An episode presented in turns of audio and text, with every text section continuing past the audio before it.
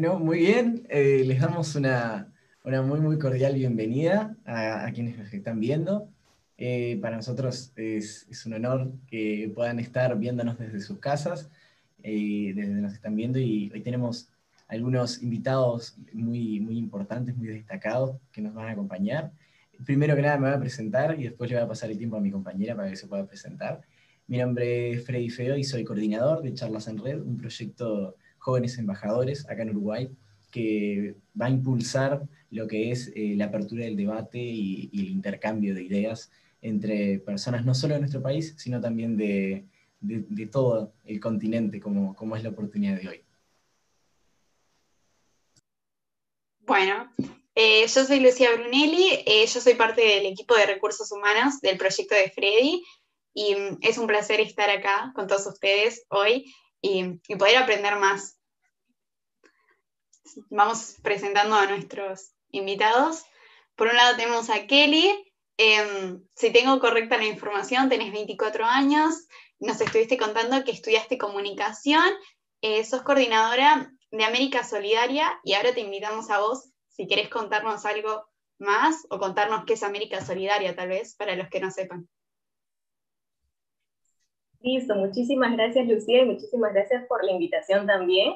Eh, mi nombre es Kelly, tal como lo mencionaste, sí, tengo 24 años, soy comunicadora para el desarrollo aquí en Lima, Perú, y actualmente soy la coordinadora del área de educación en solidaridad global de América Solidaria, una organización internacional que promueve el trabajo con diversas comunidades vulnerables, niños, niñas y adolescentes en las temáticas de educación, pero también eh, de promoción de la participación de la adolescencia y de la juventud. Entonces, es súper genial estar participando aquí en este espacio conocer también las experiencias de, diversos también jóvenes de otros países.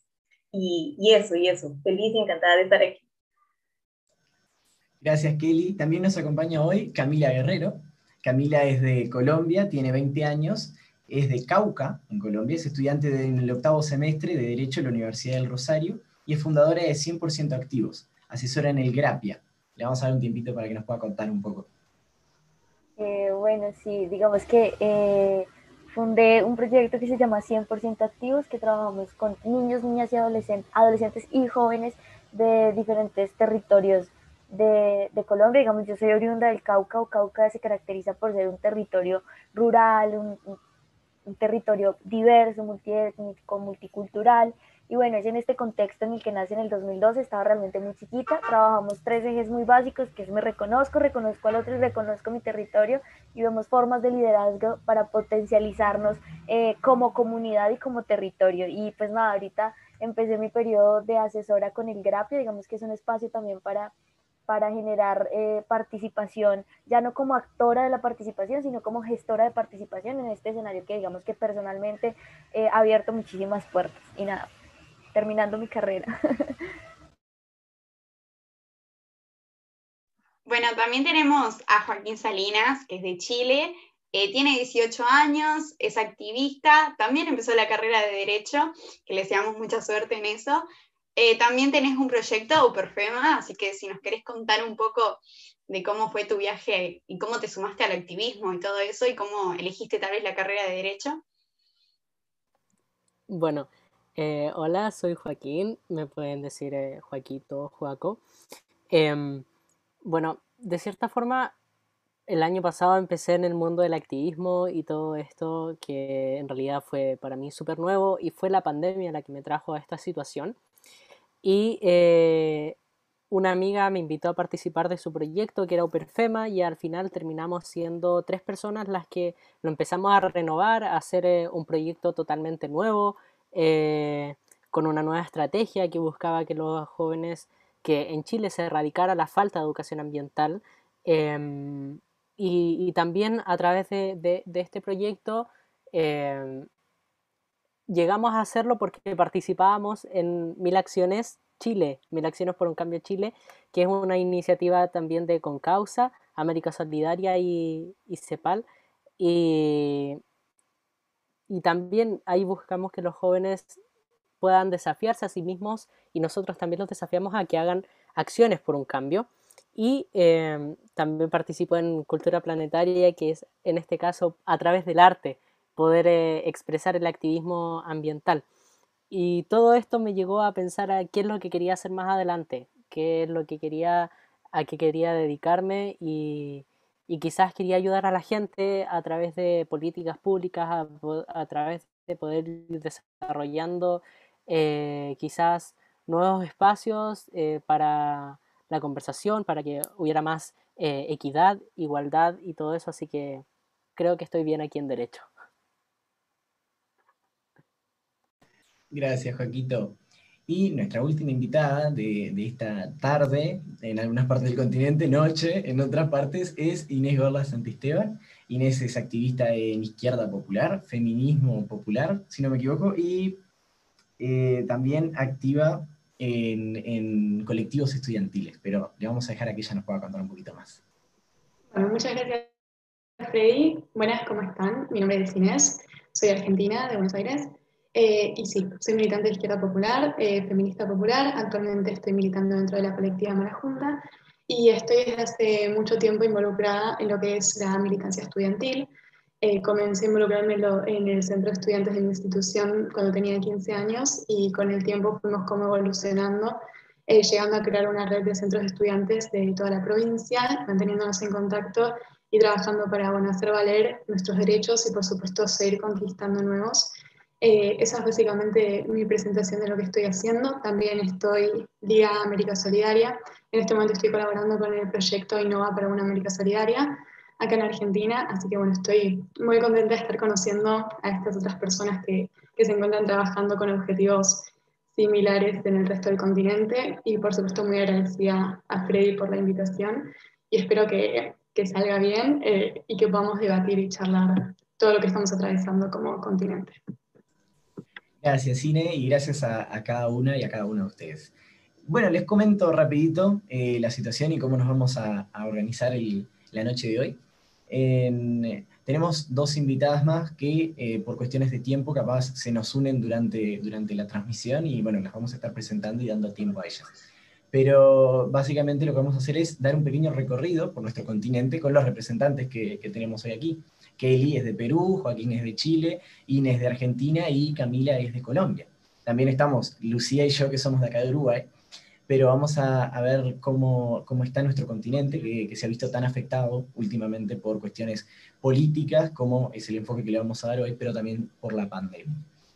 Entonces, Lu, te doy el tiempo. Bueno, el primer tema que vamos a tocar va a ser la democracia y mm, la primera pregunta que queremos debatir, si queremos hablar de democracia, tenemos que tener claro qué es. Entonces ahora le damos el espacio a ustedes, a cada uno. Eh, si quiere puede empezar, por ejemplo, Kelly, a contarnos qué es para ella la democracia.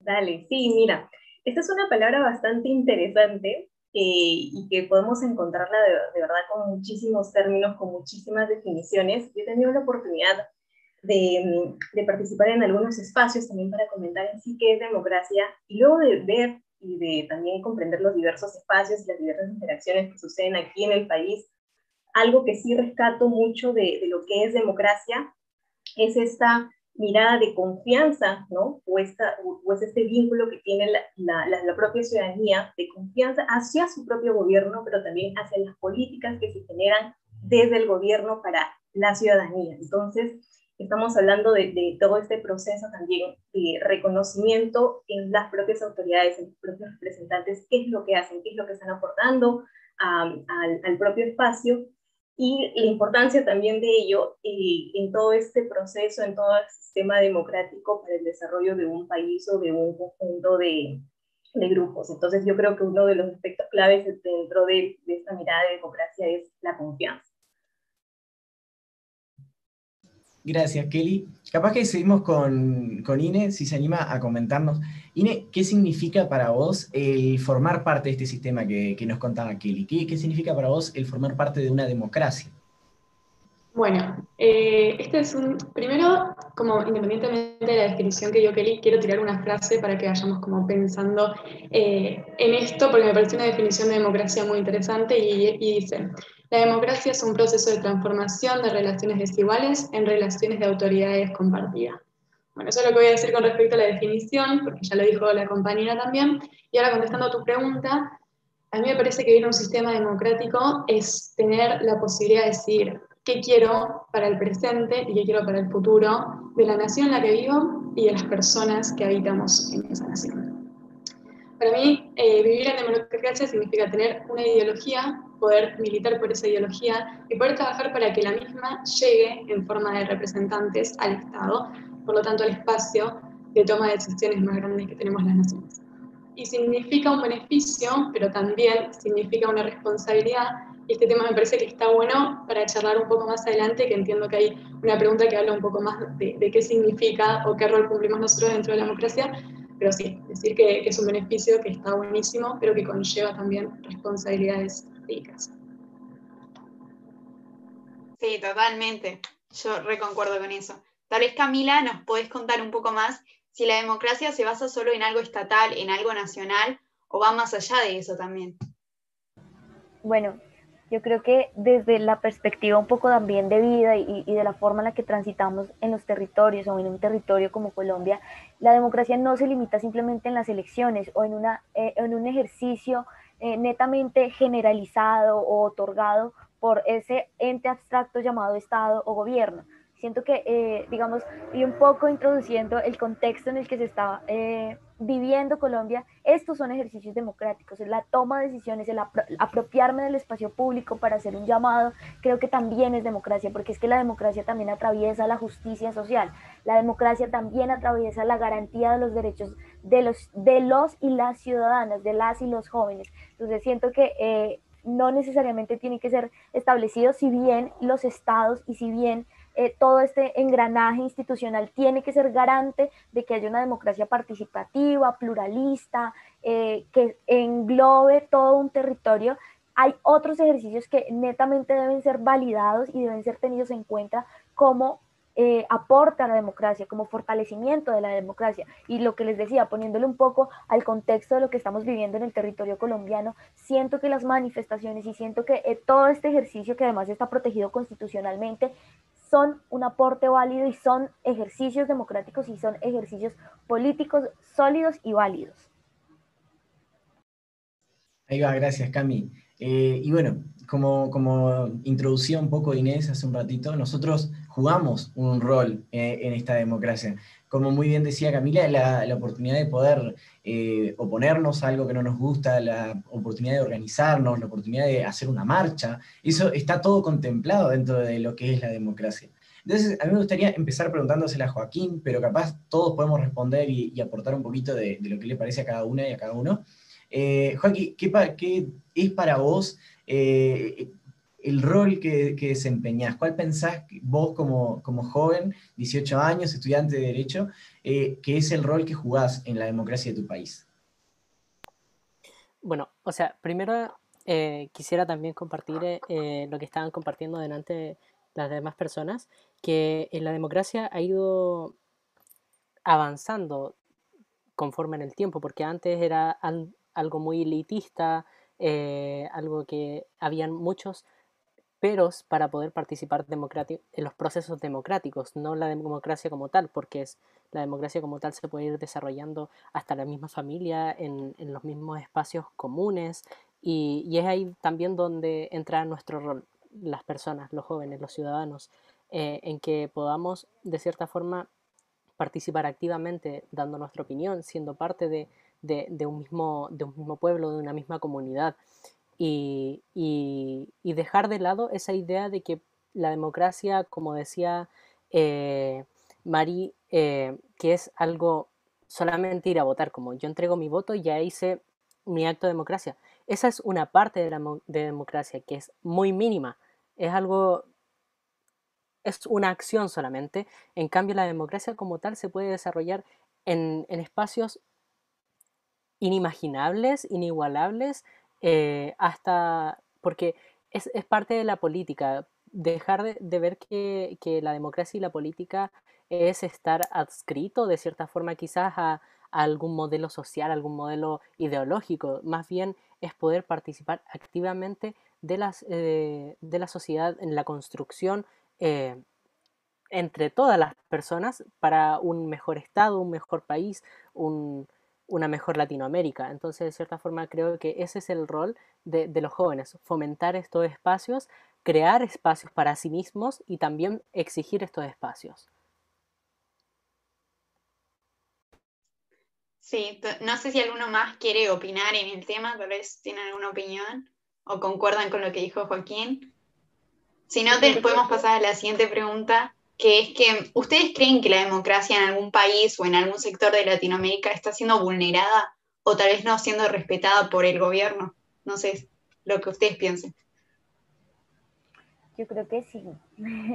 Digamos que es evidente. Y, y, y, no solamente hablo como Colombia, porque pues eh, estamos hablando de un tema de Latinoamérica y es una común en todos los territorios y es que no nos sentimos, o sea, esa democracia participativa y representativa realmente ni nos deja participar, ni nos deja, ni nos está representando en esos escenarios o en esas esferas públicas. Entonces yo creo que sí hay una crisis de la democracia y creo que es, eh, es algo... Eh, como que alarmante, porque se supone que es un espacio que permite la participación, la, la ciudadanía, el ejercicio político de ser ciudadano y está en crisis. Entonces, un poco anudándolo a lo anterior, creo que tenemos un rol fundamental dentro de las comunidades para seguir fortaleciendo las democracias con ejercicios cotidianos, como le decía Joaquín, o sea, no necesariamente, o sea, sí, digamos que en un contexto como el de Colombia, hablo por Colombia porque digamos que es el territorio que me atraviesa, el hecho de que empezar, eh, empezar con ese primer ejercicio de un voto eh, electoral consciente, informado y responsable, creo que es una tarea grande e inmensa eh, en un territorio en el que la abstinencia electoral es gigante en el que no, la gente no sale a votar, que la solución no sería hacer un voto obligatorio, la solución es que nos informemos, que seamos conscientes y que empecemos a ver que estos ejercicios de democracia sí funcionan y sí transforman las, las, las comunidades y los territorios. Entonces creo que evidentemente sí hay una crisis de la democracia, no nos representan, no participamos, no estamos en esas esferas de poder que nos permiten transformar la comunidad y transformar pues lo que necesitamos para tener vida digna, educación, salud y bueno, todo lo que significa la justicia eh, atravesada en la sociedad.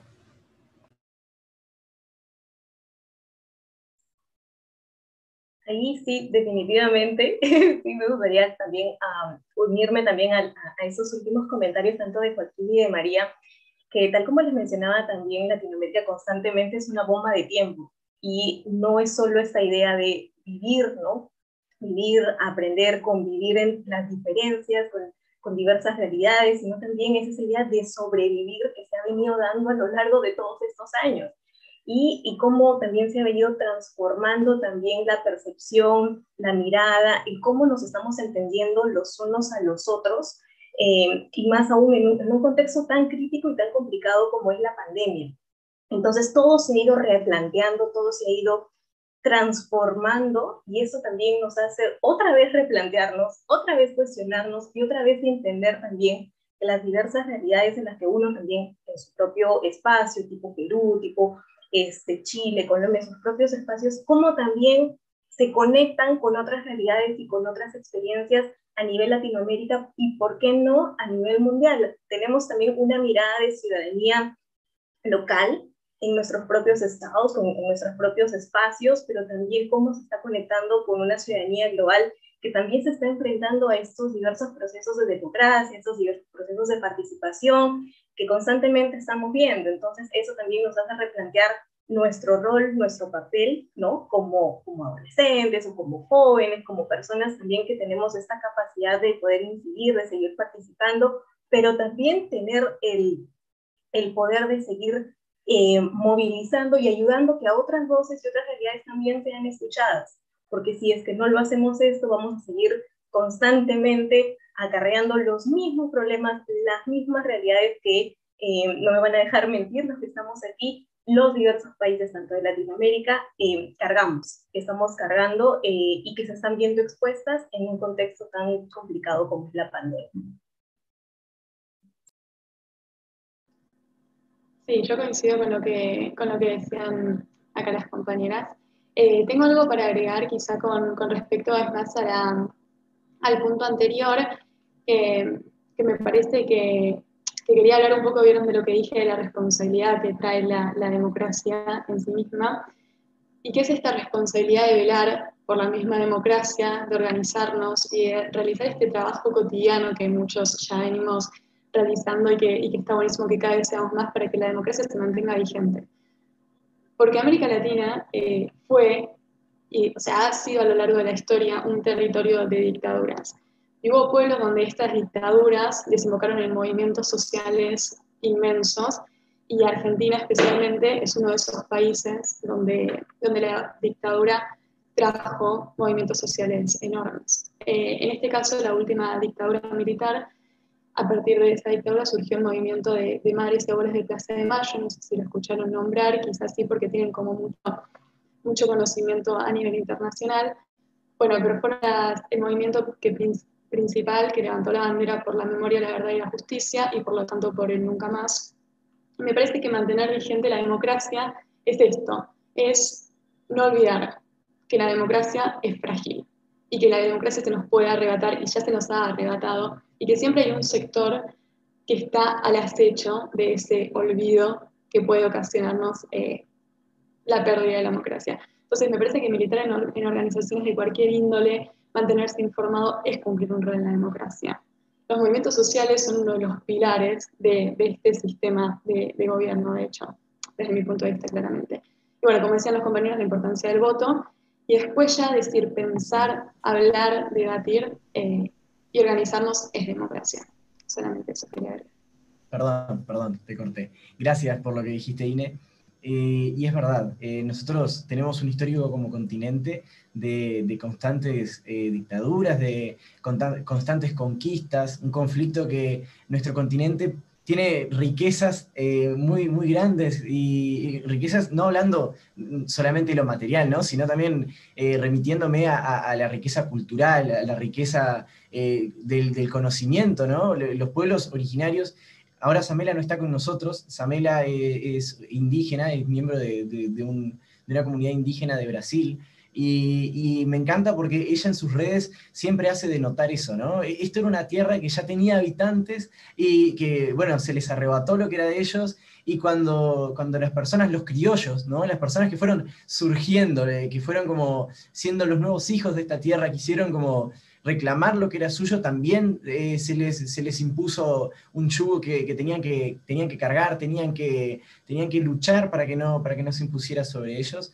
Y, es un proceso que lamentablemente nuestro continente no ha, no ha sabido llevar. Eh, siempre se producen episodios, como, como decía Inés, eh, que son dictaduras, ¿no? que en cabeza de unos pocos son la mejor salida de cuando hay, cuando hay necesidad o cuando hay, cuando hay inconformidad popular, pero la historia no nos deja mentir, no es la mejor salida, ¿verdad? Inés hablaba del, del movimiento del nunca más, en Argentina, en Uruguay también. Hace unos días recordábamos los desaparecidos de, eh, durante la, última dictadura militar que tuvimos en el Uruguay. Y, son personas que no están. Son personas que un día salieron a, trabajar o salieron a esconderse de, esos, de esas personas que los estaban raptando, de esas personas que los estaban persiguiendo y no volvieron. Son personas que tenían familias, son personas que tenían eh, sueños y, y que lamentablemente se vieron interrumpidos. Eh, gracias por, esto que han compartido. Y siguiendo un poco en, el diálogo de, esta noche, eh, no centrándonos aún en democracia, pero la pandemia es algo de lo que no podemos evitar hablar. La pandemia es, un asunto que reverbera cada vez más y es algo que está constantemente en nuestros países y, me gustaría poder tocar un poco de eso con ustedes, eh, cómo, está viendo cada una, cada uno en, en su país la, administración de, la pandemia. Capaz que ahí le pedimos a Lucía también que cuente cómo lo ve ella acá en Uruguay, para que no nos quedemos sin la opinión de lo que está pasando acá. Pero podemos hacerlo así, si les parece. Primero Lucía nos cuenta cómo lo ve ella desde, desde, su, desde su lugar acá en Uruguay. Después vamos con, con Kelly en Perú, Joaquín en Chile, Ine en, en Argentina y, vamos terminando esta parte del, análisis pandémico con, con, con Camila y, justamente poder darles enfoque. ¿Cómo ven que se está llevando a cabo la administración de, la pandemia y si eso tiene alguna relación o no con esto que hablábamos, ¿no? De la pandemia. Así que, tiempo de ustedes. Bueno, si quieren arranco yo contando y creo que todos podemos concordar que esto de la pandemia, sobre todo en los gobiernos latinoamericanos, ha sido como algo muy grande y que no se ha sabido manejar del todo. eh, siento que en el gobierno uruguayo lo que pasa es como que vamos de atrás para adelante todo el tiempo, como que avanzamos dos pasos y después retrocedemos, y como que al principio se vio de repente un buen manejo y después vino la curva y después de vuelta. Eh, Freddy, creo que si no me equivoco, es de Rivera, que ahí como que hubo varios estallidos de coronavirus. Eh, yo soy de Colonia, al principio no había casi casos, éramos, había siete casos creo, hoy en día son 200, casi 300. Para un departamento tan chico como es Colonia, relativamente es un montón de casos. Em, además, Uruguay es un país muy chico comparado al de ustedes. Y bueno, creo que pasa eso en Uruguay, como que de repente avanzamos y de repente retrocedemos y como que no hay una continuidad. Y creo que tampoco el gobierno sabe muy bien qué hacer, como que de repente piensa algo y después como que no le parece y vuelve a ir para atrás. Y también creo que eso confunde mucho a los ciudadanos, porque nosotros no sabemos qué está pasando y no sabemos cómo, qué va a hacer el gobierno, qué medidas va a tomar ahora la semana pasada habían dicho que volvíamos a las clases, en mi caso, después dijeron que no, que empezamos en agosto, y creo que a mí, por ejemplo, como estudiante, eso nos afecta un montón. Pero bueno, no sé, abro el espacio para ustedes y que comenten cómo es en su país.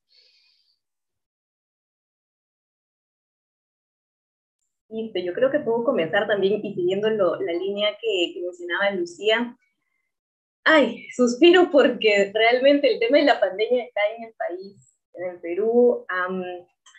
es, un, es, un, es, una constante montaña rusa llena de, de, situaciones, de eventos.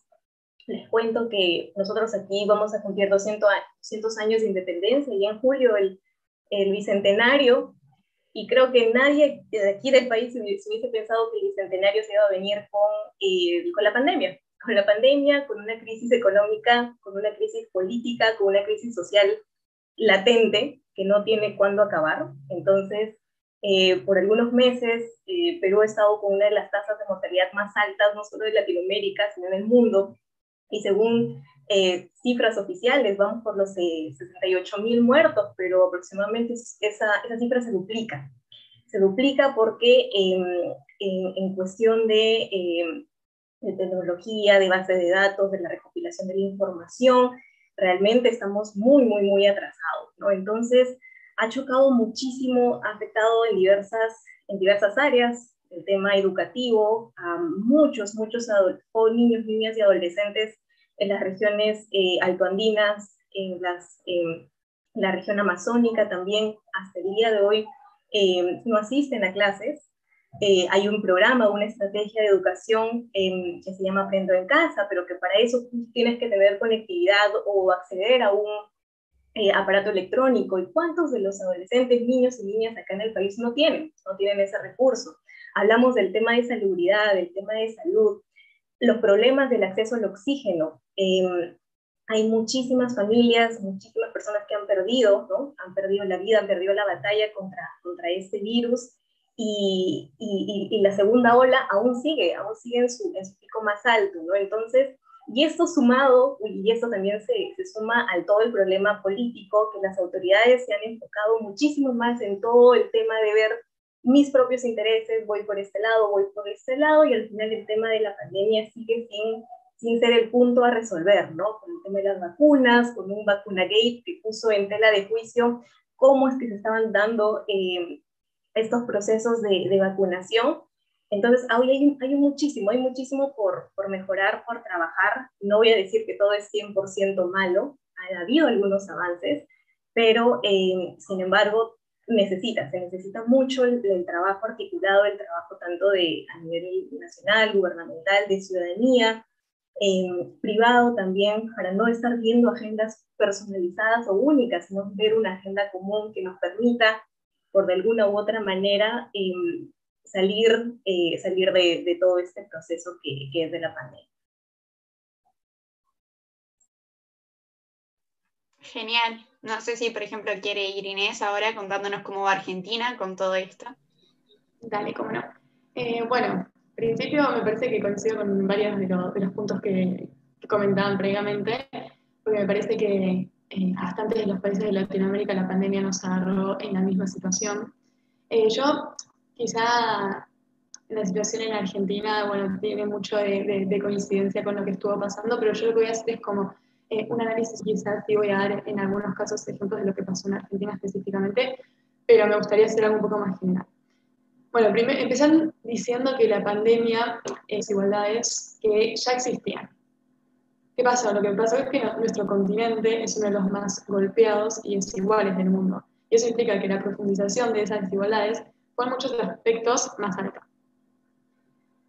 Bueno, eh, en la última década eh, hubo factores políticos eh, en, en, Latinoamérica que, que, causaron una crisis muy, muy grande. En Argentina esta crisis económica nos tocó dentro del periodo de 2015-2019 y en este contexto, en el año 2019, llega el coronavirus, llega la pandemia, entonces nos agarró ya con una crisis sanitaria que se vio agravada por políticas de, privatización que se venían tomando en el gobierno de ese momento. Bueno, ese fue como el primer periodo de llegada del virus y en una segunda etapa llegó el periodo de aislamiento, que fue una medida de defensa claramente justificada y de prevención y de cuidado de, las mayorías, pero que bueno, por supuesto trajo sus consecuencias psicológicas, económicas, sociales, políticas. Acá en Argentina estuvimos encerrados aproximadamente cinco meses sin poder salir exceptuando bueno, que, que, tuvieses, eh, digamos, permisos especiales o esenciales. Eh, bueno, sigo.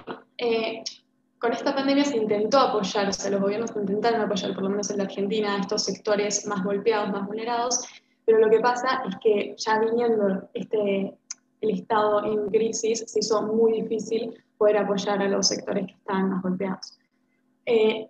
Y ya teniendo todas las brechas en cuenta que ya veníamos atravesando, se sumó la brecha digital, que es un poco lo que comentaba la compañera antes. Y acá tengo una, un porcentaje para, para, dar, que es el 46% de los latinoamericanos no están conectados. Entonces esta es una realidad que la tenemos que, que me parece charlar un poco ahora y después seguir teniendo en cuenta para ver cómo, cómo reaccionamos ante esta situación. ¿no? Eh, para cerrar la idea, eh, la última etapa es la de pospandemia y me parece importante hacernos una serie de preguntas que yo aclaro que eh, estas preguntas a mí me las hicieron en, un, en, unas clases que yo hice sobre política Estado y democracia en América Latina, así que las, las repito para que podamos pensarlas. Y es, ¿cuál va a ser el modelo económico que vamos a seguir después de la pandemia como continente? Porque no puede ser que habiendo atravesado todo lo que atravesamos, volvamos a elegir el mismo modelo. ¿Cómo nos vamos a recuperar de la pandemia? Eh, y entender que la cooperación internacional en este momento es fundamental y, es, y, y estuvo siendo bastante escasa.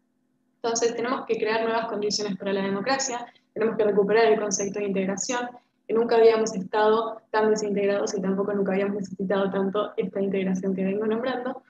Y hay que escribir una propia agenda, que esto es lo que venían nombrando las compañeras, una agenda integral de América Latina, y esta agenda tiene que ver con tres ramas, que es la rama económica, la rama del social, con este concepto de inclusión, y la rama política, con la construcción de la ciudadanía y entendiendo que tenemos derecho a tener derechos y a defender esos derechos y a adquirir nuevos derechos.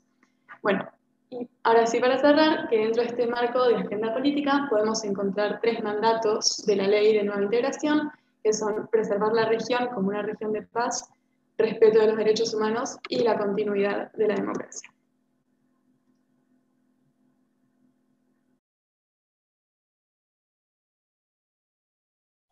Ay, no, me podía mutear. Bueno, Joaquín, no sé, veo que levantas las manos, ¿nos querés contar un poco de cómo es la situación en Chile? Eh, sí, eh, ya. De cierta forma, lo que está sucediendo actualmente en Chile es un poco eh, disperso porque no hay una estabilidad en cuanto al manejo de la pandemia. Desde mi punto de vista, en ningún momento se, se ha logrado estabilizar o se ha logrado eh, reducir considerablemente la cantidad de casos diarios, eh, no hay como una, una, estabilidad como recientemente decía. Y, y, también dentro de la misma pandemia nosotros hemos pasado por procesos al igual que el resto de los países de Latinoamérica importantes, eh, ya sea tuvimos un, una, una, nuestro aniversario de un año en, con respecto a la crisis social que se vivió en el 2019, se vivió nuevamente los, eh, los, días, de, los días de octubre, em, también tuvimos el proceso constituyente, también tuvimos nuestro plebiscito, em, y, todo eso también eh, retomó al, gobierno a que tuviera que tomar algunas decisiones con respecto a eso. Así es que eso, esos procesos se iban a llevar a cabo, eh, si es que iban a afectar en el, en el avance de la pandemia, si es que iban a aumentar los casos y todo eso. ¿Por qué? Porque iba a haber una mayor confluencia de gente en las calles, en los locales de votación y todo eso. Y más que viéndolo desde el punto importante de qué es lo que significa que estamos votando, era el tema de la cantidad de contagios, el, riesgo que, que, que proponía eh, hacer esto. Y, hasta el momento salimos bien de los dos momentos eh, como épicos Em, a nivel democrático en Chile y, eso presentó un desafío en cómo se estaba realizando y, avanzando con la pandemia. Si bien tenemos una gran cantidad de personas vacunadas, porque eh, tenemos que admitir algo bueno que es que se ha podido hacer eh, un proceso de vacunación que es bastante eh, rápido, óptimo y, gratuito para todas las personas. Eh, pero lamentablemente no se ha acompañado ese proceso vacunatorio a, alguna eh, normativa que, restrinja a las personas o, que proteja a las personas, porque lamentablemente como que se les vacunó y se les dio una libertad prácticamente completa eh, a que pudieran movilizarse por cualquier parte, a que pudieran realizar actividades como si estuviéramos, como si no estuviéramos dentro de una pandemia. Y eso hizo que también iniciaran rebrotes. Eh, también tuvimos nuestros permisos de vacaciones en, verano. Y, lamentablemente la gente sí está, está aburrida porque salud, desde el punto de la salud mental no es efectivo estar encerrados prácticamente todo un año. Em, y esto se debe a la mala práctica que tenía el gobierno, porque eh, es muy diferente a tener una cuarentena estricta los primeros, los primeros meses de pandemia a haber tenido una cuarentena débil durante todo un año donde tenías inestabilidad de que si esta semana ibas a estar en cuarentena o la otra no y todo eso. Entonces, de cierta forma, como que no hubo un momento sólido en el que se estableciera que las personas pudieran estar eh, porque se puede aguantar eh, dos semanas eh, quizás eh, con un poco menos de restricción, pero ya un año, un año y medio, entonces la gente como que no, siente esta presión. esto, esto de estar encerrado tampoco nos beneficia. quizás ahora ya no es beneficioso tener una cuarentena estricta porque, porque desde el punto de la salud mental ya no es beneficioso, pero quizás al principio de una pandemia podía servir, podía tener alguna efectividad, pero ya no, eh, es, muy complejo. Y, ha sido todo un vaivén de, de, discusiones entre distintos también ámbitos políticos de cómo se está llevando a cabo la pandemia, eh, las crisis que hemos tenido eh, como políticas, porque hay, hay como diversidad de opiniones y todo eso, entonces no hay, no hay una unidad entre, todo, entre toda una sociedad en poder salir con todo esto adelante. Eso. Sí, muy cierto todo lo que sí, sí, que bueno que traes el tema de la salud mental, porque creo que es algo re importante con todo esto de la pandemia y que muchas veces los gobiernos no lo tienen en cuenta. Pero bueno, ahora le damos la palabra a Camila para que nos hable cómo está manejando la situación Colombia y que nos cuentes un poco de todo lo que ha venido pasando este último mes, que es súper importante y creo que todos deberíamos aprender y quién mejor que vos para contarnos. Ok, bueno, yo creo que eh, con el manejo de la pandemia, digamos que eh, se ha repetido el mismo patrón que a nivel de Latinoamérica, ¿sí? un mal manejo. Creo que Colombia eh, ha tenido unos contagios bastante elevados, el manejo durante la pandemia más en temas de políticas que sean congruentes al bienestar de la comunidad. Es decir, se hizo un aislamiento, se hizo una cuarentena, pero no se da una renta básica para las familias que, que, no tenían cómo sustentarse dentro de sus casas. Acá en Colombia prevalece el trabajo informal. ¿Qué quiere decir? Que la gente vive del diario la gente vive de, de lo que se consiga eh, en la calle. Entonces, cuando los encierran, no fue congruente esas políticas de protección o de salubridad con unas políticas que permitieran eh, que la ciudadanía estuviese bien. Entonces, creo que eso ha sido como una común eh, y más en un país donde el 42.22% eh, de la población está en pobreza, eh, creo que es alarmante. Y digamos que con respecto a lo que ha pasado en el último mes en razón al, paro nacional, creo que eh, se agota mucho más, no sé, a nivel, he visto que como que a nivel internacional se dio fue el tema de, de, la reforma tributaria y de cómo esta reforma tributaria era regresiva y afectaba básicamente a la clase media pero resulta que Colombia ya venía en un inconformismo social desde hace mucho tiempo y venía en una desigualdad que, se, que lo que pasó en pandemia fue que se exacerbó con respecto al 2019 y que, eh, y que no se agotaba simplemente en el retiro de la reforma tributaria, sino en el asesinato sistemático de los líderes sociales, en la aspersión con glisosfato en los territorios, que quiere decir que eh, estaban erradicando los cultivos ilícitos de una manera que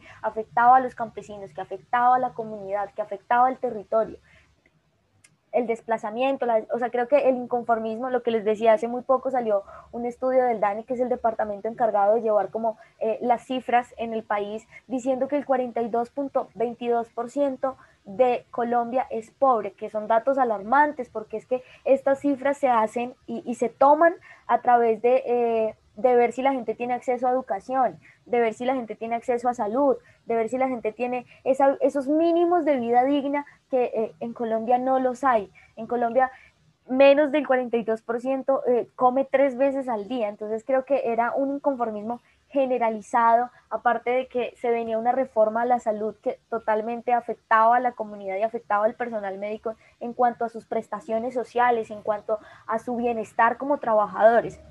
Entonces, eh, en el marco, o sea, ha sido como en ese marco en el que se ha venido eh, el pueblo colombiano movilizándose y saliéndose eh, a las calles, porque creo que ya es mucho decir que en medio de una pandemia, o sea, estemos tan mal o estemos en una situación tan crítica que le tengamos más miedo a lo que está, a lo que nos puede pasar a futuro que al mismo virus creo que es alarmante, digamos que eh, durante el periodo, o sea, según Temblores, que ha sido una ONG que se ha encargado de registrar, que se ha encargado de estar al tanto de toda la situación con respecto al abuso de la fuerza, porque es que el pueblo colombiano salió a las calles y como respuesta tuvo represión, como respuesta tuvo censura, nos censuraron las redes sociales, nos censuraron en las aulas, nos censuraron en cuanto lugar donde quisiéramos hacernos escuchar, estaban buscando que se apagara una voz, entonces eh, muchos, muchas organizaciones alternas son las que se han encargado de llevar cifras, digamos que del 28 de abril hasta el 24 de mayo que se tienen pues los registros, se dieron 3.155 casos de violencia policial, 43 víctimas de, de, violencia homicida, o sea, 43 muertos en este, en, este, en este contexto, 22 víctimas de violencia sexual, 46 víctimas de agresión a los ojos, chicos que con gases lacrimógenos le afectaron sus ojos. Entonces creo que el panorama en Colombia en este momento es, es alarmante. Se estaba haciendo la llamada a la comunidad internacional a que interviniera. La Comisión Interamericana de Derechos Humanos en su punto eh, iba a hacer la, la misión de verificación y, y, y el gobierno tuvo una actitud negativa para que esto sucediera. Claramente ya ahorita creo que están como en el proceso de que, de que ingresen, pero digamos que en ese panorama en el que está, en el que está Colombia y en el que eh, seguimos hoy, 28 de, de, mayo, saliendo a las calles. Hoy, 28 de mayo, cumplimos un mes, creo que es, es, un, es un espacio histórico para nosotros los colombianos, porque siento que estamos informados, porque esto ya no es aislado, son jóvenes, se están uniendo.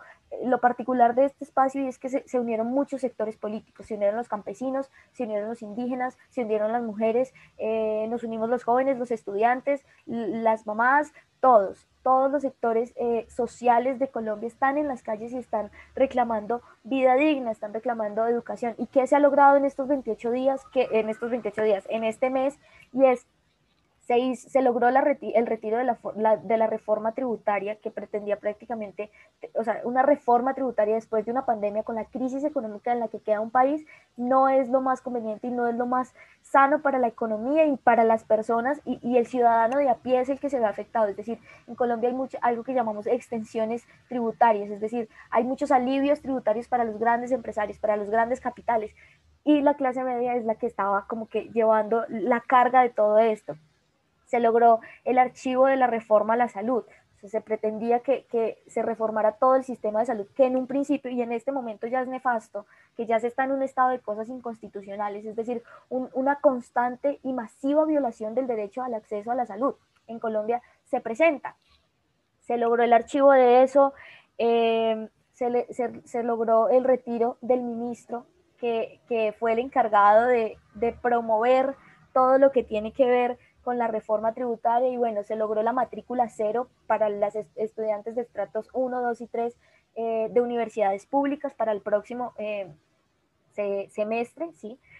Entonces creo que, que el estallido popular y el estallido social sí ha traído cosas muy positivas en cuestión a que estamos eh, atravesando por un momento histórico y estamos consiguiendo y conquistando garantías que en principio lo que estamos solicitando son derechos que ya nos pertenecen, que se supone que, que nos tienen que dar un, una renta básica, un mínimo, un mínimo de vida digna eh, para las personas, para los ciudadanos colombianos, ¿no? Creo que eh, aquí pues la respuesta ha sido clara con las cifras y, más que las cifras es que nos están matando, o sea, están matando a nuestros hermanos, están matando a nuestros amigos, están violando a nuestras hermanas en las calles y ese es el panorama. Casualmente hoy estuvimos en, yo salí a una movilización y, y ponle, cogí el bus para venirme y en ese mismo, o sea, al, momento empezaron a, a gasearnos con, con las gases lacrimógenos, llegó la represión, llegó la dispersión en unos eventos que son netamente culturales y netamente desde la conciencia. ¿Qué pasó hace poco? Acá hay, una figura que se llama la moción de censura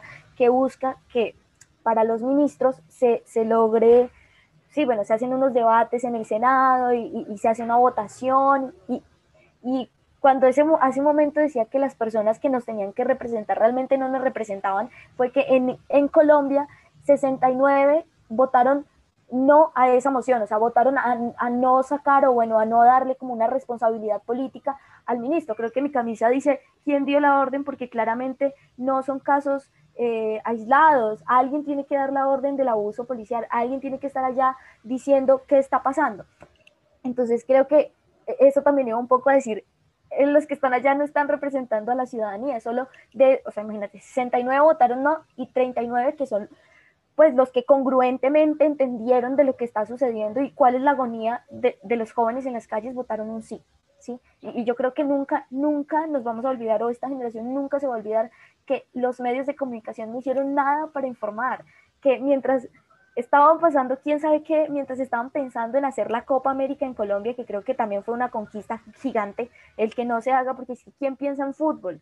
Quién piensa en, otro aspecto que no sea lo que está pasando y la crisis en la que estamos eh, como ciudadanos, como colombianos, como que no es aislado que lugares como Puerto Resistencia, lo digo con nombre porque siento que nombrarlos les, da un poder Puerto Resistencia, lugares como Siloé, lugares como mi barrio en el que yo crecí que se llama Bello Horizonte, no es aislado que eh, el Estado nunca llegó con la prestación de servicios, el Estado nunca llegó a dar oportunidades, el Estado nunca llegó y llegó ahora a dar represión, cuando el, cuando el estallido popular empezó y cuando el estallido social empezó.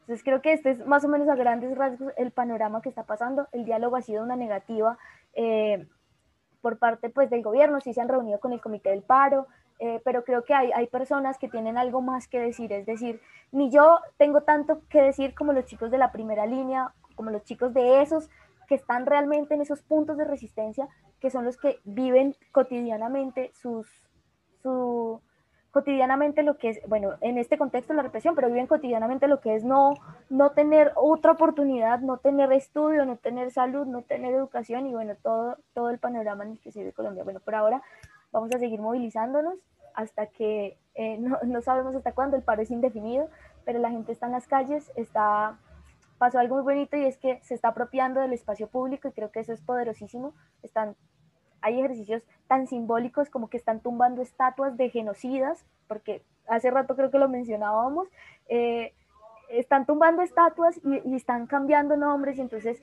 la avenida que hace unos años yo estudio por allá que se llamaba Avenida Jiménez, ahora se llama Avenida Misag, eh, en honor al pueblo indígena Misag, que tumbó la estatua y que está apropiándose de su espacio público. Por allá hay un portal que se llamaba el Portal Las Américas y ahora lo nombraron el Portal de la Resistencia. Puerto Resistencia no se llamaba Puerto Resistencia. Y, lugares como esos, eh, la ciudadanía está apropiándose del espacio público y está haciendo comunidad, está fortaleciendo lazos.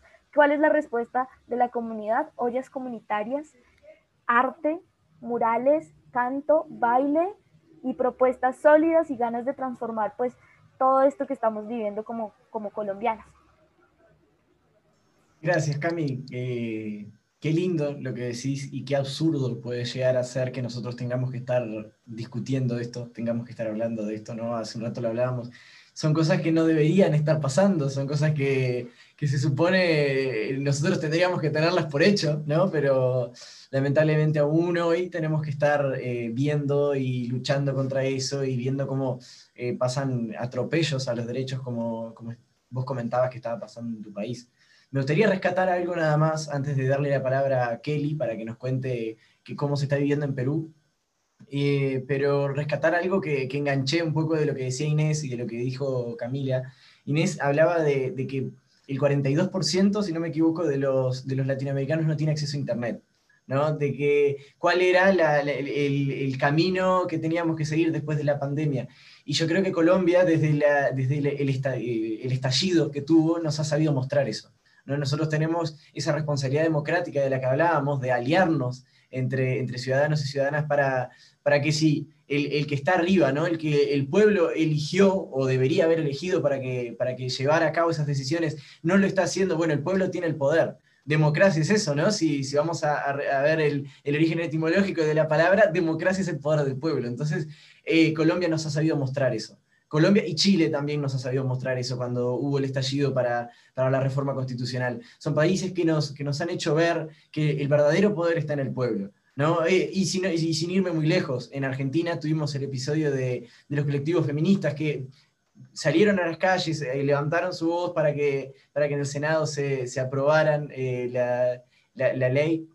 Y, y así en, muchas partes de nuestro continente. Yo creo que el, pueblo americano está, está sabiendo dar respuesta a, los tiranos, como decimos nosotros, ¿no? Es, muy, es una palabra que parece muy, muy, muy de fantasía, la palabra tirano, pero son, son cosas que están sucediendo, son, son, son actualidades, ¿no?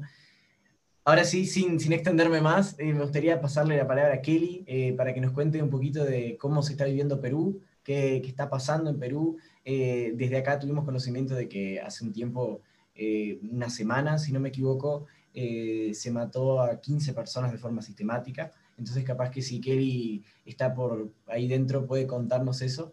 Y el tiempo es tuyo, Kelly. Buenísimo, sí. Y verdad que escuchar tanto a María, a Joaquín, a, Inés, también a Lucía, cómo es, ¿no? Cómo es Latinoamérica aún tiene estos rezagos o, está tan, tan naturalizado toda esa mirada de represión, de violencia, que sigue, sigue presente y yo digo que es como un calco en, lo, que ha, lo que ha pasado en los últimos años, tanto en las manifestaciones con Chile, ahora lo que se está viviendo en, en Colombia, en Argentina y ahora lo que también vivimos en el 2019 nosotros con con, con sacar a través de esas manifestaciones inéditas, de verdad que fueron manifestaciones populares con, con todos los jóvenes y con todas las personas em, para sacar del poder a, Manuel Merino, ¿no? Y, y, ahora estar en este proceso, con este gobierno de transición, con el presidente Sagasti, que ahora justo estamos también a, a puertas de nuevas elecciones, y nos enfrentamos también sumado a, todos estos procesos que se vienen eh, recientemente en, Junín, en tipo en el Valle del Río Mantaro, em, esta, esta masacre narcoterrorista, ¿no? En un, en un, en un espacio, en un, en un, ambiente donde el Estado, donde el, el, gobierno nacional no, no tiene presencia, no tiene presencia, no hay una presencia estatal, ni policial, ni militar en el Brain, que por muchos, muchos años, por varios años, ha, eh, ha estado a manos de narcotráfico, sobre todo ah, de narcoterroristas, ¿no? Eh, rezagos o remantes de, de, diversos grupos terroristas que, eh, donde el cultivo de hoja de coca se ha ido incrementando muchísimo más y donde el Estado no ha tenido ninguna política, ninguna estrategia para poder reducir, ¿no? reducir esos casos y es zona abierta, es zona abierta, muchos policías o militares van mueren también, pero en, en estas últimas semanas hemos tenido la muerte de casi 14, 16, perdón, 16 eh, personas, incluido dos niñas de entre los 2 a 3 años que han sido masacradas. Y esto, esto ha generado también una polarización de la que ya teníamos en estos últimos meses, una polarización muchísimo más grande y que es lamentable que muchos políticos y muchos grupos, en este caso los, los grupos políticos que están, que están compitiendo ya para las elecciones, eh, comenzar a tomar estas muertes de manera tan tan, este, tan, tan, tan, de manera tan vaga, ¿no? Como si que no, no hubieran personas o no hubieran familias que realmente están, han perdido, han perdido la vida y han perdido a seres queridos. Y otra vez nos replantea esta otra mirada de qué es lo que está haciendo realmente el Estado, esa mirada centralista que nosotros lo vemos desde Lima, ¿no? Si es que no pasa en Lima, no sucede en otras regiones, pero cómo esto también tiene que ir cambiando y que por muchos años esos espacios de las regiones amazónicas, de estos valles, eh, como de Brian, nos siguen otra vez exponiendo y sigue reflejando que el Estado no está generando y no tiene ninguna presencia para poder eh, involucrar más a las personas, a estos grupos que viven en situaciones realmente eh, terribles, ningún servicio básico de luz, agua, y muchos de ellos y ellas viven cerca de, por ejemplo, de extracciones de, de gas, de gas natural, que deberían tener todos los beneficios con todo este modelo económico, que solo en algunos se benefician, pero en el caso de ellos, de esas comunidades nativas, de estos grupos, lamentablemente no llega, no llega este famoso crecimiento o desarrollo que al Perú se nos ha vendido como en los últimos años, wow, Perú creciendo muchísimo más, pero comunidades y grupos realmente no ven esto, esto, este crecimiento. Y hoy con, con ese tipo de, de, de eventos terribles, verdad terribles, y que surgen también y que otra vez nos vienen a, plantear los medios de comunicación, los diversos grupos, con el perruqueo, que nosotros le llamamos así, con, lo, con las experiencias que pasaron o que muchos peruanos y peruanas pasaron en la época del terrorismo, de los 80s, eh, de los 90s. Otra vez vienen los medios de comunicación igual a tergiversar, a generar también sus propias agendas, para eh, más aún en este contexto de elecciones presidenciales. Entonces, está muy fuerte, está muy fuerte esto y, esperamos que poco a poco se llegue a esclarecer quién realmente, qué realmente pasó eh, en, el Valle del, en el Valle del Braen. Sí, la verdad que la situación que nos contás es horrible, también lo de Colombia.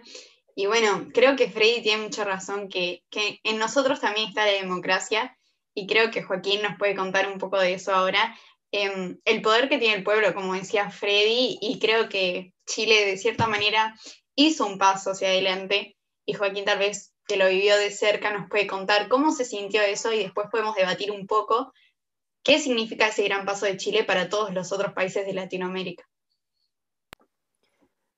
Bueno, em, Chile vivió el año 2019 em, un estallido social que eh, fue bastante caótico, eh, ya que hubo un desorden social y un desorden eh, político completo. Em, lamentablemente la gente fue perdiendo, al, igual como sucedió quizás en, en, Colombia, ha perdido sus ojos. Em, hubo una violencia extrema por parte del Estado, una represión por parte del Estado. Em, que, fue compleja porque ni siquiera el Estado cuando eh, los, las declaraciones por parte de entidades de derechos humanos se las hacían saber, en ningún momento las, admitió.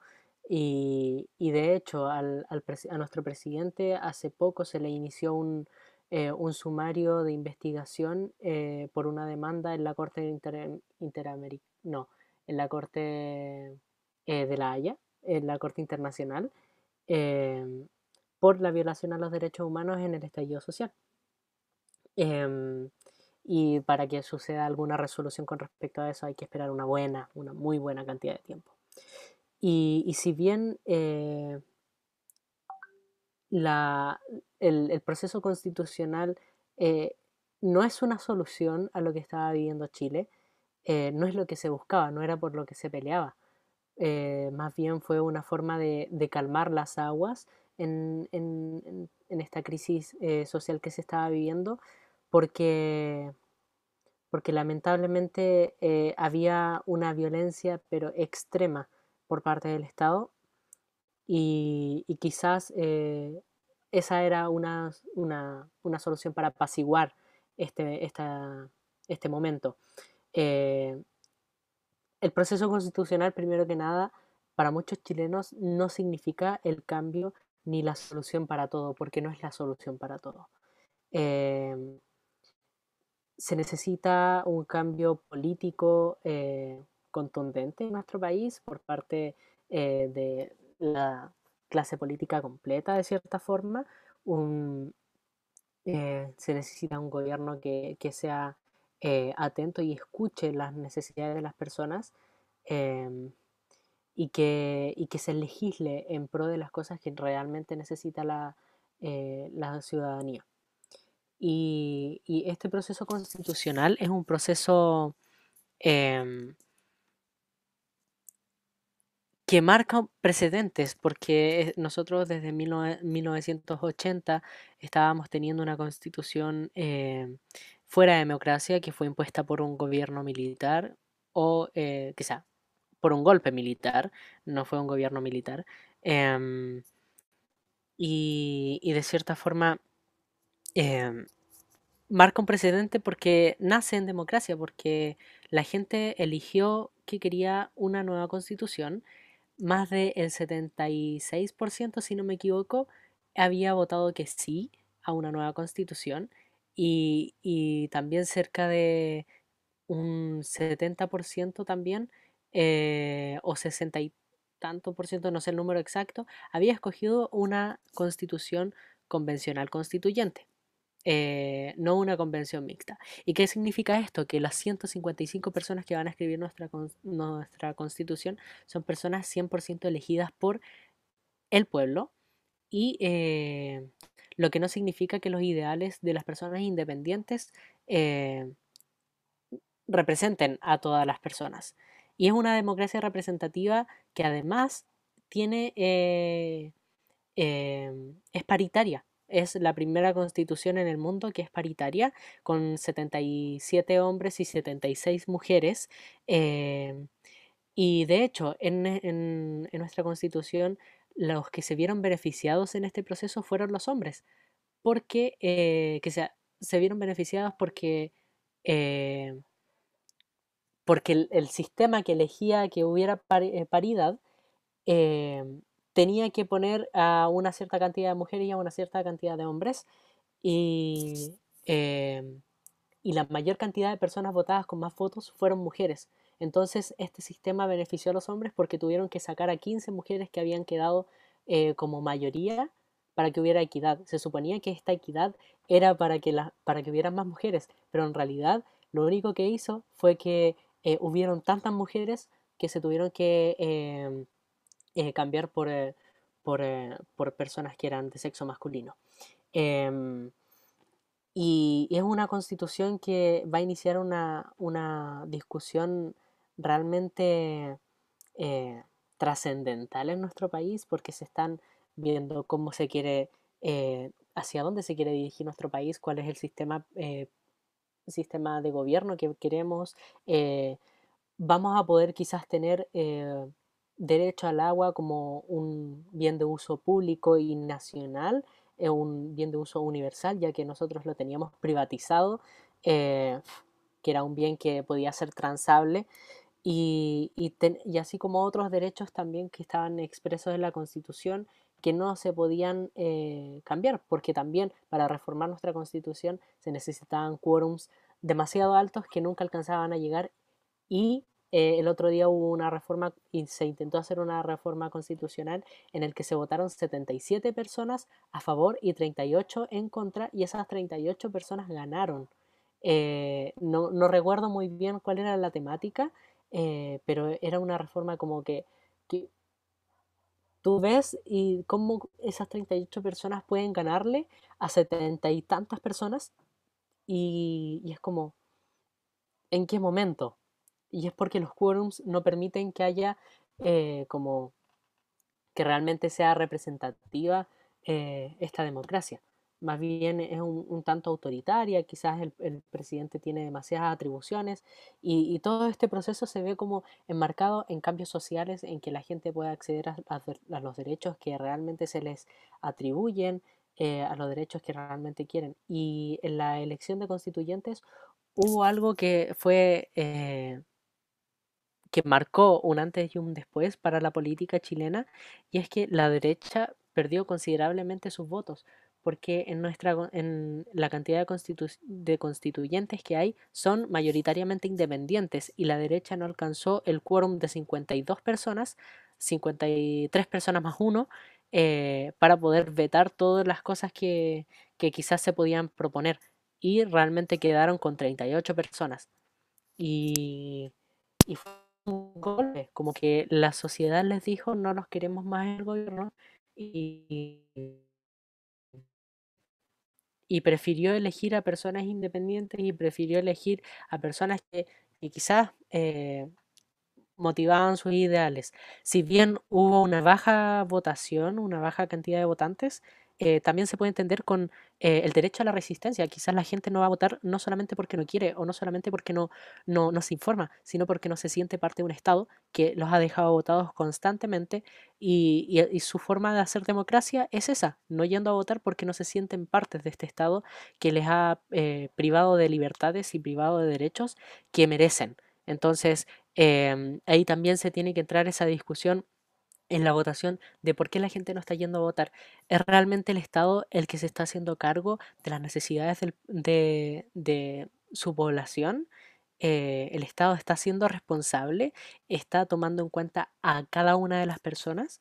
¿O está legislando para eh, ciertos poderes elitistas? Eso. Gracias, Joaco. Bueno, eh, les voy a dejar este espacio por si tienen algún comentario respecto no solo a, la situación de, Joaquín en, Chile, sino si alguno quiere aportar algo más a lo que dijo desde su país o quiere eh, responder a algo que dijo alguien más. Así que les voy a dejar este pequeño tiempo. Siéntanse libres.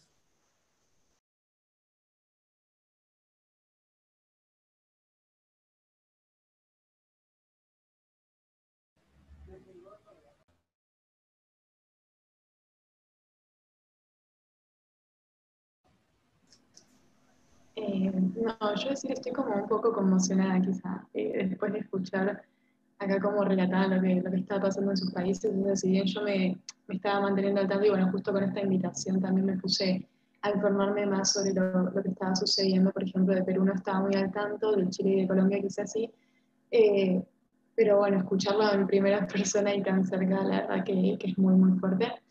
Y bueno, saber que por más que sea un proceso nacional que estén atravesando, que no deja de ser un, proceso que tenemos que atravesar a nivel latinoamericano, tenemos que abrazar a los pueblos que, que, están atravesando este tipo de procesos, porque creo que lo hemos tenido que enfrentar todos los pueblos y no creo que esta sea la última vez que tengamos que hacerlo. Así que qué bueno que cada vez que suceda nos enseñe más a, a abrazarnos y acompañarnos entre pueblos. Y bueno, decir que para mí fue, fue un placer conocerlos y escucharlos hoy. Yo voy. Me ha encantado de verdad conocer un poco más, como bien lo dice Inés, escuchar y, también al mismo tiempo conectarlo con las experiencias que cada uno vive en su país y hace todo este match, ¿no? Es algo bien, bien valioso y te llevas un montón, ¿no?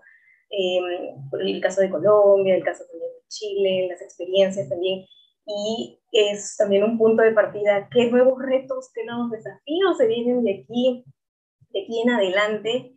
En el caso de Perú, con estas elecciones, que muchos aquí me dicen eh, que, eh, bueno, este 6, de, este 6 de junio se acaba, se acaba todo.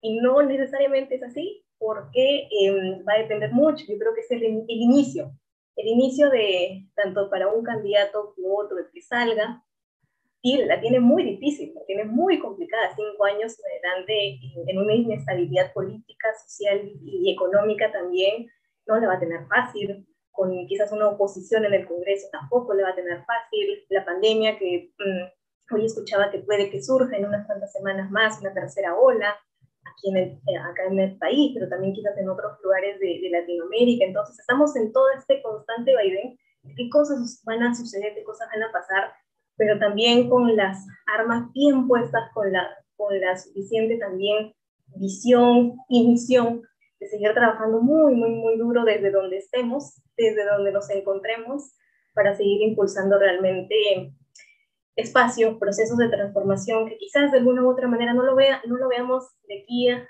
a mañana, pasado mañana, van a tomar tiempo, definitivamente, y qué procesos sociales son fáciles, no hay, pero eh, ya es hora, o sea, ya es hora realmente que, que estos procesos se den y, y, ahí vamos a estar juntos, ¿no? Tanto desde donde nos toque, desde nuestros diversos espacios, para dar la batalla y para dar muestras de que realmente sí se puede generar un cambio. Yo creo que también concuerdo mucho con, con, con, esta discusión. Digamos que el, el, hecho de que ya estemos aquí en este espacio discutiéndonos, cuestionando qué es lo que está, interesándonos por lo que está pasando allá, con ese otro que transita diferente a mí, con ese otro que tiene otras condiciones tal vez culturales, eh, territoriales, políticas diferentes a las mías, creo que estamos haciendo un ejercicio que fortalece democracias y, y, y las fortalece a, a, una escala gigantesca, entonces creo que, que es un espacio muy que valoro mucho y siento que es muy significativo porque es que en estos espacios de diálogo es donde también transformamos eh, comunidad y transformamos sociedades. Y, y, pues nada, yo creo que es, es eso, que nos sigamos pensando que resonar en otros oídos sí funciona, que hacer activismo desde el espacio que yo habito, yo habito mi familia, habito mi barrio, habito mi colegio, mi universidad y lo que ustedes se imaginan, sí funciona y sí genera una transformación significativa que nos pueda ayudar a llegar esa, pues a, a eso que estamos luchando, ¿no? Por, por, esa tan anhelada democracia que realmente nos represente, que realmente sea participativa y que realmente tenga eh, inmersa la justicia social y tenga inmersa eh, la vida digna de las personas y de los ciudadanos a nivel de Latinoamérica. Qué lindo lo que dicen. Eh, y antes de, ir cerrando, eh, me gustaría dar mi aporte también. Me, es imposible quedarme sin decir nada. Y, y, y, sí, estamos viviendo sin duda en un, mundo que, está muy conmocionado, es un mundo que la realidad hoy, hoy por hoy no es esa realidad solidaria, esa realidad de que voy y tiendo el brazo o voy y, abrazo a, a, mi, a, mi, a mi hermano, a mi hermana es un mundo que está siendo muy, muy individualista y, es algo que nosotros podemos empezar a cambiar por nosotros mismos. ¿no? Hace, ayer tuvimos la oportunidad en una, en una de las capacitaciones de voluntariado de América Solidaria de, escuchar a, Javier que, Pereira, que es el, director de acá de América Solidaria en Uruguay, y él dijo una frase que a mí me, me movió y, y me, me tiene reflexionando desde ayer, que es que nosotros tenemos que aprender a ser el segundo violinista nosotros estamos viviendo en un mundo que busca mucho las estrellas, el yo soy eh, el responsable de que mi país salió adelante. Muchos personajes, no muchos, está buscando muchos, eh, muchos caudillos. Y, nosotros tenemos que entender que el, caudillismo no llevó a nada, nos llevó a, donde estamos ahora.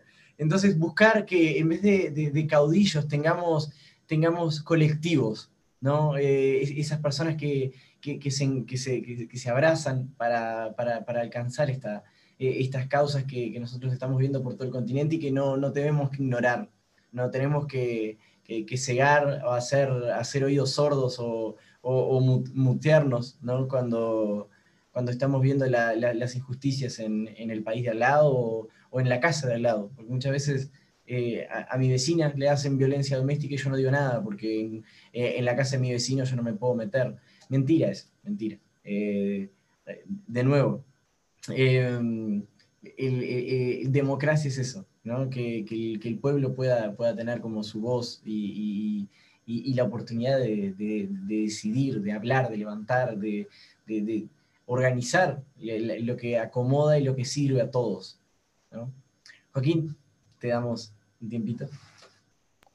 Sí, eh, yo quería decir una, una última cosa que quizás también iba apuntando a lo que tú decías, eh, estamos viviendo en un, en un momento que, que, somos muy individualistas y, y, quizás podemos volver a ese sueño que, eh, que volvía atrás en, en, cerca del siglo XX.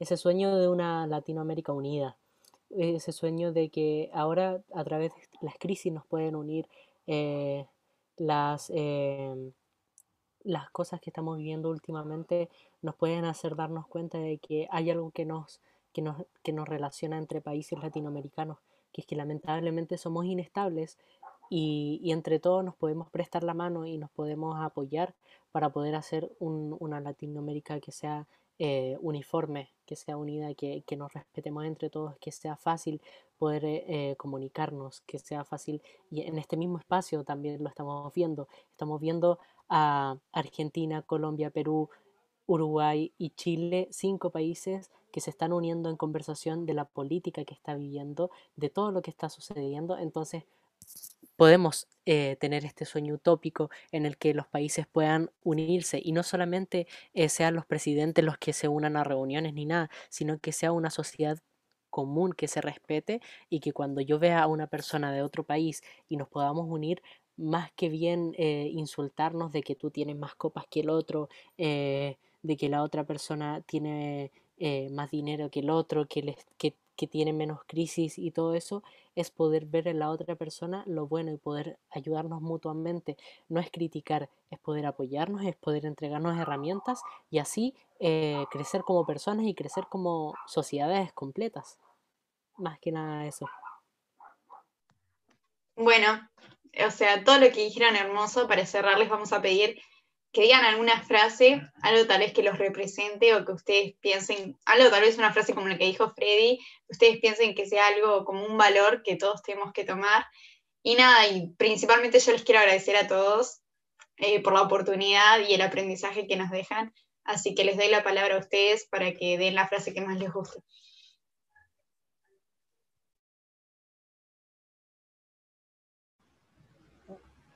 No sé exactamente cómo, dice, pero pues más o menos, creo que ya lo, ya lo había mencionado el tema de resonar en otros, pero entender que las formas, que intentar asimilar a, otras personas a una sola forma de participar, creo que es un error grandísimo que hemos tenido eh, históricamente, que, que nosotros los que estamos capaz en el discurso políticamente correcto y, y conquistando las esferas públicas y, y, el buen discurso y bueno, toda esta, esta vaina que, que en el fondo tú te empiezas a, plocar, a, acoplar, estamos buscando que otras personas eh, participen de la misma forma. Entonces creo que nosotros tenemos una responsabilidad grandísima y es empezar a asimilarnos a esas otras formas de participar. Esto lo dijo Octavio Paz, que digamos, eh, es necesario empezar a asimilarnos a otros y entender esos otros que transitan diferente eh, a mí y que, y que necesitan que seamos esos nuevos gestores de participación y esos nuevos gestores de democracia y esos nuevos gestores de espacios en los que eh, se pueda realmente incidir y transformar. Yo voy también por ahí con en mi mente, o en el mente suena bien bonito, pero a ver si es que recuerdo, em, no hay transformación colectiva sin transformación personal. Y este tipo de espacios de verdad em, te, hacen a uno, te mueven y te, comienzas a reprender muchísimas cosas. Eh, valiosísimo sería también poder seguir replicando ese tipo de, de conversatorios, ese tipo de espacios también con más jóvenes, con más adolescentes también, que yo estoy segurísima, eh, ya, ya, he visto y, y, lo conozco de primera mano, que tanto los adolescentes, los jóvenes que están preguntándose y cuestionándose también, merecen, merecen también espacios así, de seguir conectándose, de seguir aprendiendo, eh, y seguir replanteándose, ¿no? Muchas cosas que están sucediendo, así que me quedo con, con esa frase y que eh, todos estamos juntos en todo este proceso, un proceso nada fácil, para nada, nada fácil, pero em, ahí estamos, avanzando fuerte ah, para seguir mejorando como país, como persona, como profesionales también, pero también como un mejor continente y un, mundo también eh, en, todo este, en todo este camino.